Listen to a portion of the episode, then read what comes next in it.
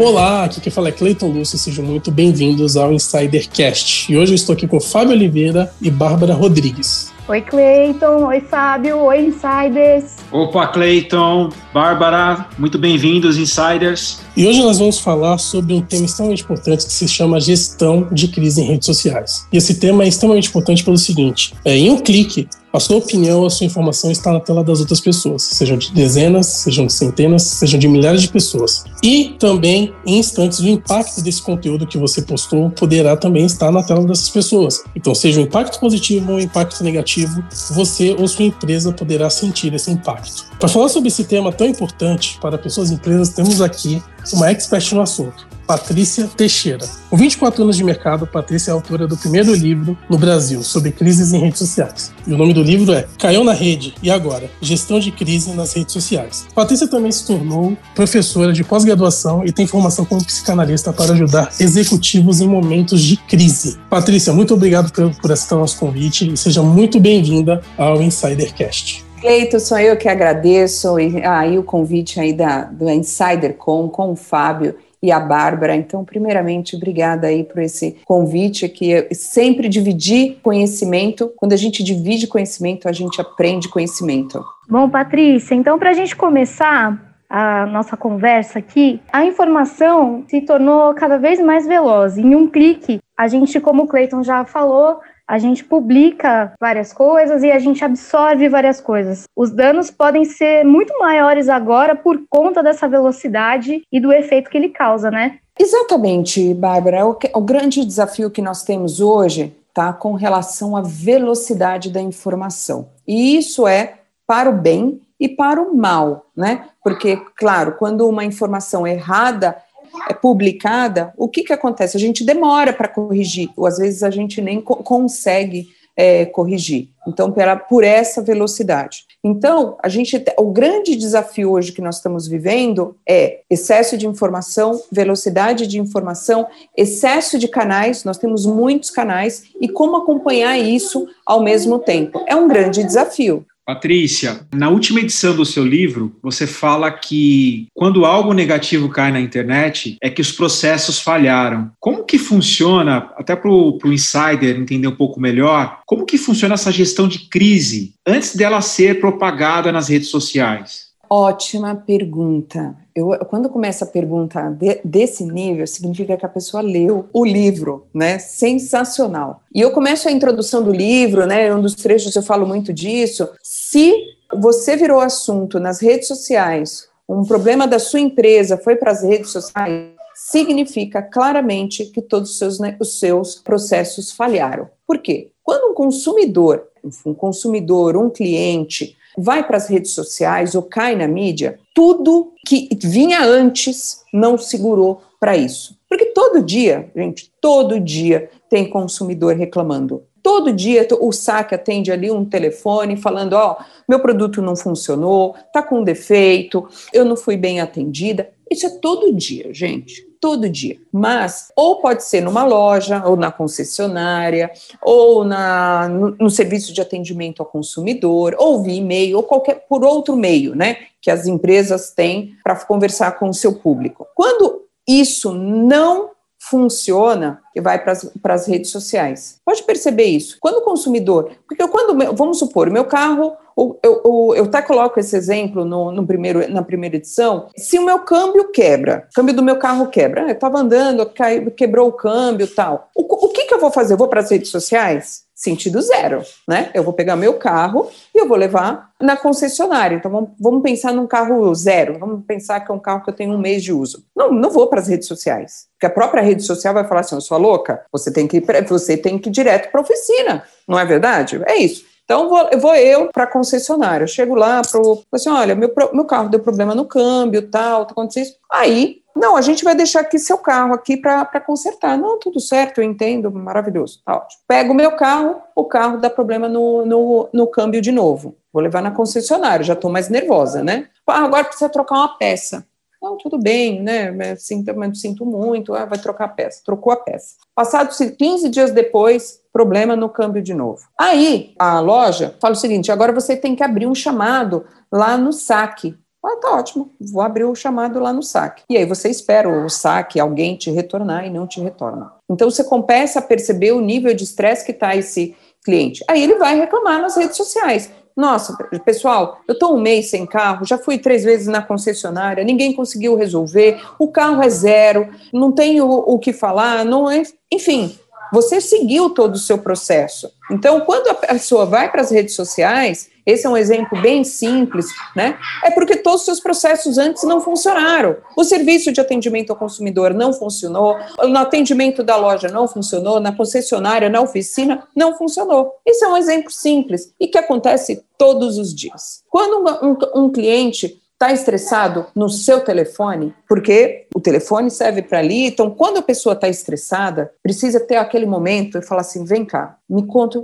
que eu vou resolver. Então, quando a, a, o cliente está nervoso, está estressado, você tem do outro lado alguém que te acolha e resolva o seu problema, faz toda a diferença. É verdade, Patrícia. Você acredita que entender o cenário social, psicológico, tecnológico, digital deixa as empresas mais preparadas para os riscos e crises? Como é que isso funciona? Você pode explicar um pouquinho? Então, ótima sua pergunta, Cleiton. Os canais, hoje, nós estamos no, no, momento de vários canais, né? WhatsApp, site, chat, é, o telefone, que é tradicional, né? Nós ganhamos múltiplas plataformas de atender o, consumidor. Os posts das redes sociais viraram um saque. Mas eu acho que mais de tudo de a gente entender de canal, a gente precisa, ou as empresas deveriam, entender de ser humano. Por isso que eu fui estudar psicanálise. Por trás de um WhatsApp, por trás do, daqui, né, do nosso podcast, né, que as pessoas só estão escutando, né, um canal, nós temos pessoas. Que, a grande questão hoje não é entender de gestão de crise, de gestão de risco, nós precisamos entender de pessoas. Esse é o pulo do gato, a gente precisa se colocar no lugar do outro. Como eu estou contando para vocês, dei o exemplo da, do, do carro, quando tem um problema no câmbio, você não pode deixar o seu consumidor chegar num nível de estresse. Eu acho que quem está no dia a dia, alguém já teve um estresse com alguma empresa de sair do prumo. E aí aquela, aquela a atendente ouvir tudo, né? E muitas vezes também, quando eu saio do prumo, porque eu sou gente, né, né no, com, a, com a atendente, eu peço desculpas para a atendente, eu te, te, peço desculpas, porque não é com você, mas eu estou no nível de estresse tão grande porque ninguém está conseguindo resolver, sabe? Então, a gente precisa se colocar no lugar do outro. Né? Então, tem serviço de atendimento ao consumidor, por exemplo, agora com, com pandemia na, nas companhias aéreas. Você fica duas horas no telefone para conseguir um atendimento, porque você precisa trocar o seu voo. Então, você precisa se colocar no lugar dessa pessoa. Duas horas de telefone não é somente o custo da, da telefonia, né, que você está tá pagando, mas é o seu tempo, é o quanto que você já chega na pessoa estressado. Então, você precisa entender a pessoa, o ser humano. E aí eu tenho muito falado uma coisa bem interessante. Vem cá, se fosse você, como você estaria? Como você faria? Eu mando essa pergunta. Então, porque faz com que o outro preste atenção nele mesmo. Porque quando a gente, o diretor da empresa, o gerente da empresa, ele está olhando sob o olhar da empresa. Agora, quando eu falo assim, vem cá, eu já fiz isso, gente. Se você tivesse no meu lugar, conta para mim, o que, que você faria? Entende? Então, o que a gente está falando, acho que nós, nós estamos, hoje, gestão de crise, não é só pensar em gestão de crise, eu vou até falar um pouquinho disso também. Não é também falar de gestão de risco, né? Nós estamos falando de gestão da verdade, gestão da, dos, de valores, nós estamos falando de gestão como um todo, gestão de sentimentos também, porque a gente gera sentimento pela marca, positiva ou negativa. Nós geramos, geramos sentimentos pelas marcas, pelas pessoas, o tempo todo. Patrícia, eu achei muito legal a tua abordagem, porque é uma máxima aqui nossa do, do Insidercast é que no final do dia são pessoas lidando com pessoas, né? Mas eu queria é, mudar um pouquinho de viés aqui na, no nosso papo, porque uma coisa que a gente achou muito interessante é que na última edição do seu livro, você também abordou que não basta só ter um, um post bem feito, um vídeo bem feito, se o discurso interno e a prática não condizem com a realidade daquela empresa, né? Então, por que, que é importante empresas e pessoas fazerem essa reflexão antes de qualquer publicação? Olha, eu falo muito, muito que isso assim é fazer post é fácil, viu, gente? É dá trabalho, né? Quer fazer postagem dá trabalho, fazer conteúdo dá trabalho. A gente é que é de comunicação, a gente sabe disso. Mas não é somente o, o simples post, mas a gente entender o que você quer comunicar o que você quer passar, o que você quer transmitir, o que você está passando com disco a verdade, né? Porque tem muita empresa, viu, gente? Muita empresa falando uma coisa e fazendo outra. Eu falo que o exercício primeiro precisa ser em casa para depois passar para fora. Não basta somente mostrar a casa por fora, mas sim mostrar como ela é por dentro. E o mais importante, como as pessoas convivem lá dentro. Isso vale também para a nossa casa, né? Você vê aquela casa linda, bonita, né? A gente passa na rua, vê aquela casa bonita, mas ali dentro, dentro daquela casa, existem pessoas, existem sentimentos, existem comportamentos, né? Então, que a gente não vê, a gente só vê a fachada, né? É um, é um, outro, é um outro exemplo. É, e vocês estão vendo que eu, eu tô, até, até parece que eu estou dando uma resposta muito similar à outra, à outra questão. No final, a gente bate na questão falando de pessoas, cada vez mais entender o ser humano, o que, que eu estou falando condiz com a prática, com o meu comportamento, o que eu penso, o que eu faço, é isso. E não é somente a alta direção, mas é, ou quem está na, na, na, ponta, na operação, né? É todo mundo, é uma questão de todo mundo pensar com valores. Eu acho que eu vejo também o valor é relativo, né? Também quais são os valores que você está plantando dentro da organização e como que você está transmitindo para fora.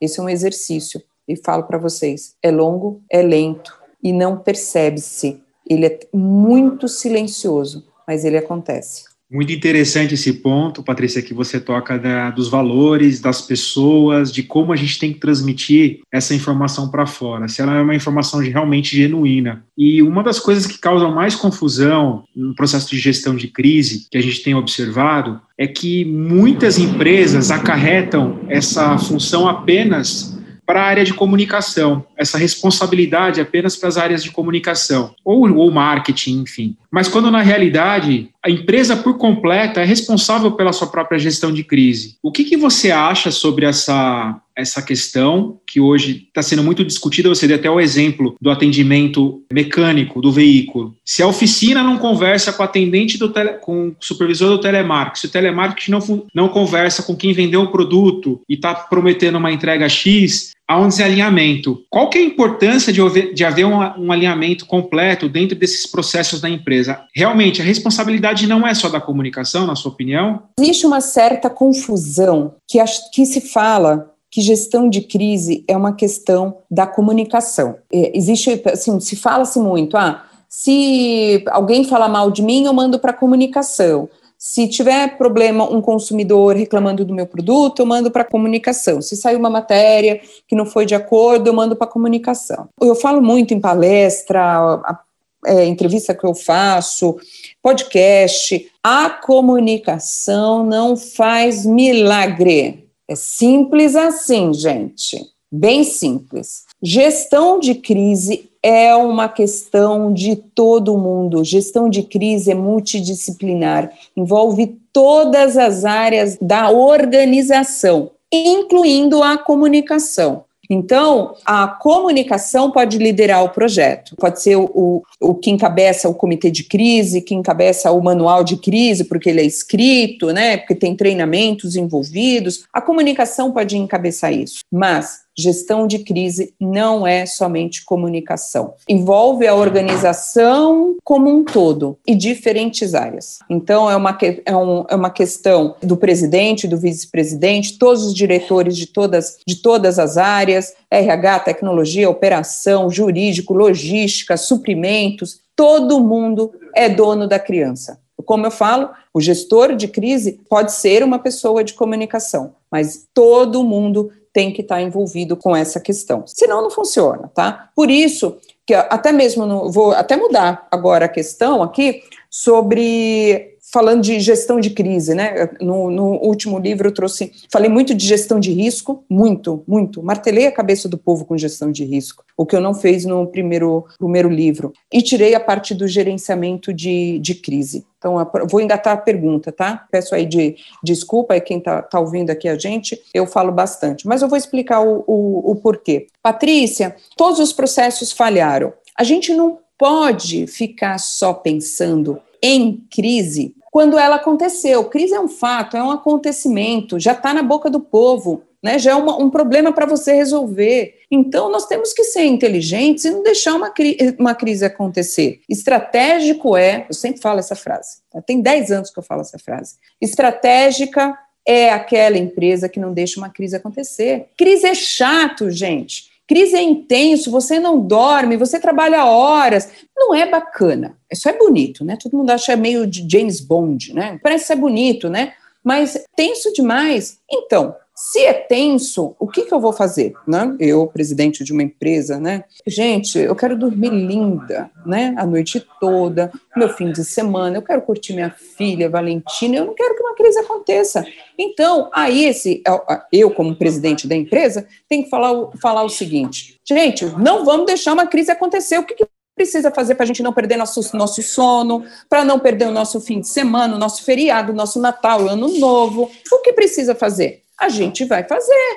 Então, a gente tem que fazer o quê? Pensar nos nossos riscos. Quais são os nossos riscos? Quais são os impactos nos nossos riscos? Quais são os cenários desenvolvidos? Se esse risco vier à tona, o que, que a gente vai fazer para conter, para que ele não avance antes de chegar numa crise de grande proporção? Então, antes de, acontecer, de ser uma crise, era um risco, um risco que não foi administrado, minimizado ou resolvido, né? Então a gente tem que pensar em riscos. E se eu sei o, o se eu conheço os meus riscos, eu não vou deixar ele ele acontecer. Então, eu vou trabalhar para isso, para não deixar os meus riscos acontecerem. Esse é um trabalho que ele é contínuo. Não me faça somente isso uma vez por ano, não, viu, gente? Faça isso de forma contínua. Eu não sei se vocês viram, mas depois vocês jogam aí no Google. O, o Fórum Econômico Mundial soltou um relatório dos riscos de 2021. Os riscos, eles não param eles não param, é um trabalho que ele é constante e talvez a gente não esteja preparado para todos os riscos, mas se a gente mapear pelo menos os 10 que sejam mais propícios para a nossa organização,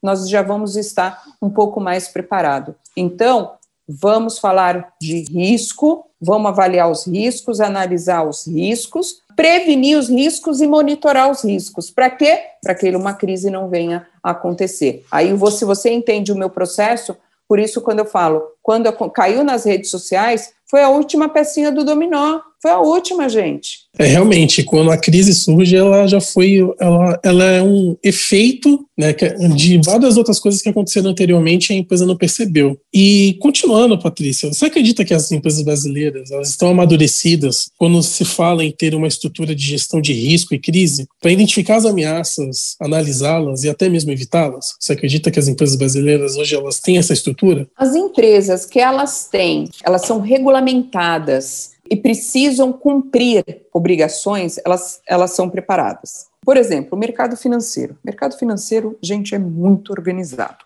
Acho que um dos, um dos mercados que mais funciona no, no, no, Brasil, né? Acreditem mesmo. Hoje o setor de mineração, por tudo que vem, a gente venha assistindo aí de, de Vale, de Mariana, tal, é um setor que tem cobrado fortemente. Hoje, uma pessoa para derrubar uma barragem vai ter que passar por cima de muita gente, viu? Vou falar isso para vocês. Eu, eu, eu, trabalho muito com mineração, gosto muito, inclusive, né? A gente trabalha com plano de ação emergencial, a gente gosta, gosta bastante dessa, dessa parte. E hoje, para derrubar uma barragem, a pessoa tem que ser tem que ser gente grande para derrubar, porque hoje tem que entregar muita coisa. Então, é um setor que está ficando muito regulamentado, de energia também. Aviação também tem muitas regulamentações que precisam cumprir. Então, quando o setor é muito organizado, você consegue conter muitos né, ou diminuir muito os, os impactos. A área da saúde, com a Anvisa também, com todos os critérios que precisam entregar, também é um setor muito, muito organizado. Como eu falei, setores que são regulamentados. Agora, no, tirando isso, gente, falo para vocês, o brasileiro acha, acredita fielmente, de olhos fechados, que Deus é brasileiro e a gente sempre dá um jeitinho né? Acredita. Muitos gestores, gente, muitos, vocês não sabem que eu escuto. Né? Eu até fiz um, po um post no LinkedIn das frases que eu escuto. Deus é brasileiro, isso não vai acontecer com a gente, meu negócio não possui risco, se acontecer crise eu resolvo na hora, não preciso de um plano. Eu escuto muito, muito disso, gente. Né? Vocês não sabem o quanto eu sofro. Mas é verdade. Você, você escuta umas frases e fala assim: não, não é possível. Patrícia, você falou em jeitinho, em Deus é brasileiro, mas custa mais barato e causa menos dano se a gente precaver do que se a gente só atuar no meio da crise, né? Eu posso falar, Bárbara, com muita certeza que investir em gestão de risco e gestão de crise é 10 vezes mais barato do que você fazer o gerenciamento da crise. 10 vezes mais barato. Esse é um, um, dado do Banco Mundial. Então, imagina, o que é mais interessante? Você falar de a gente pensar e agir rapidamente, contendo os riscos para que não vire uma crise de grande proporção, ou eu deixar, vamos ver o que vai dar, e eu só trabalhar quando a crise acontecer. O que é mais caro? Ah, nós estamos falando de vidas, nós estamos falando de, de pessoas, nós estamos falando, e mesmo quando envolve uma organização, é, lá dentro tem pessoas e tem famílias que dependem. Então, mais uma vez, tudo que a gente faz cai para pessoas, seres humanos. Mesmo que seja impacto no, funcionário, no emprego, mesmo assim está impactando em pessoas. Esse ponto de vista, Patrícia, é tão sério. Eu venho do, trabalhei oito anos numa multinacional europeia e tinha uma área específica de riscos e controles internos. E era uma cobrança que vinha da Europa, que sejam seguidos todos os guidelines, todos os passo a passos de segurança. Você imagina uma, uma empresa prestadora de serviço que tenha tecnologia, que faz atendimento ao cliente. Agora tem a questão do, da Lei Geral de Proteção de Dados também, que é um tema muito sensível nas empresas. Então, tudo isso, imagino, nessas grandes estruturas, há essa preocupação. Mas a pergunta que eu queria te fazer, Patrícia, até você falar um pouco dos seus desafios como profissional. E se essa questão dessa contingência de risco é uma realidade somente de multinacionais e grandes empresas, e, ou ela está muito distante também das, das médias e pequenas empresas? Aí você poderia emendar já também falando um pouco desses seus desafios aí na sua, na sua jornada. Eu queria só fazer uma observação antes, quando você falou da LGPD, né, com a Lei Geral de Proteção de, de Dados. Eu comecei a atuar muito no escritório, na WePlan Before, a gente tem uma área de Lei Geral, Lei Geral de Proteção de Dados. A gente montou um time com advogados, pessoas de tecnologia e governança e comunicação. E por que eu fiz isso? Quando a gente fala de Lei Geral de Proteção de Dados, não é uma questão somente jurídica, não é uma questão de tecnologia. Tem dois caminhos ainda que a gente tem que pensar. É uma, uma questão muito grande de comunicação, de como eu vou contar, como eu vou comunicar, como que eu vou envolver os diferentes públicos e as pessoas envolvidas. Então, mais uma vez, a gente cai em comunicação. Outra questão, eu também preciso me preparar. Se um dado é vazado, como que eu vou lidar com isso? Como que eu vou conter rapidamente para que isso não cause dano para a pessoa? Por isso, Lei Geral de Proteção de Dados é uma questão de comunicação e é uma questão de gestão de risco e gestão de, de crise, porque sempre a gente precisa agir rápido para conter. Então, essa é uma questão. Agora, falando se as pequenas e médias empresas se elas estão preparadas para gestão de crise, eu vou falar que, assim, eu não posso afirmar, tem muito pequeno empreendedor, muito esperto, muito inteligente, que age até de forma intuitiva, sem ter um manual, né? Então, eu não posso falar, mas eu, eu vejo que talvez não seja prioridade. O pequeno empreendedor, ele quer o tempo todo fazer as coisas acontecerem, né? É, muitas vezes o pequeno empreendedor, ele tem que vender, ele tem que fazer a operação, ele tem que entregar, então é muita coisa para ele, né? Então, ele tem que fazer quatro departamentos em uma, em uma única pessoa. Outra questão, a média empresa, aquela que já saiu da pequena empresa para a média empresa, talvez ela não esteja tão amadurecida. Ela pode estar amadurecida, mas ainda ela não é tão amadurecida com processos. Porque, gente, eu falo para vocês, gestão de crise custa? Custa, gente, porque são não é um mês de trabalho, uma semana de trabalho. Leva tempo, então requer um investimento. Muitas vezes, um plano de crise, a gente leva nove meses para construir. Olha a palavra que eu falei, porque é um processo de construção. A Patrícia tem todas as respostas? Eu não tenho, mas eu vou ajudar você a buscar essas respostas. Gente, eu não sei de todas, porque se imagina que o gestor de crise, a qual imagina? A Patrícia tem todas as respostas, gente. Quando, quando chama a Patrícia, que ela tem todas as respostas, eu não tenho, mas a gente vai construir juntos. Né? Então, essa é a diferença. Vamos construir juntos. E é um processo de construção da Patrícia com os líderes e todas as outras pessoas envolvidas. Então, eu não posso colocar uma resposta do que, o, se um risco aconteceu, o que você vai fazer, mas a gente vai desenhar isso juntos. Esse é o trabalho do gestor de risco e o gestor de crise. Então, vamos lá. Você me perguntou aí sobre os meus desafios, tá? Eu tô aí com alguns. Eu gosto muito de estudar, né, gente? Eu falo para vocês, quem me conhece, gosto muito de estudar. Eu tô querendo me aprofundar mais em agora para os próximos anos. Eu tô querendo me aprofundar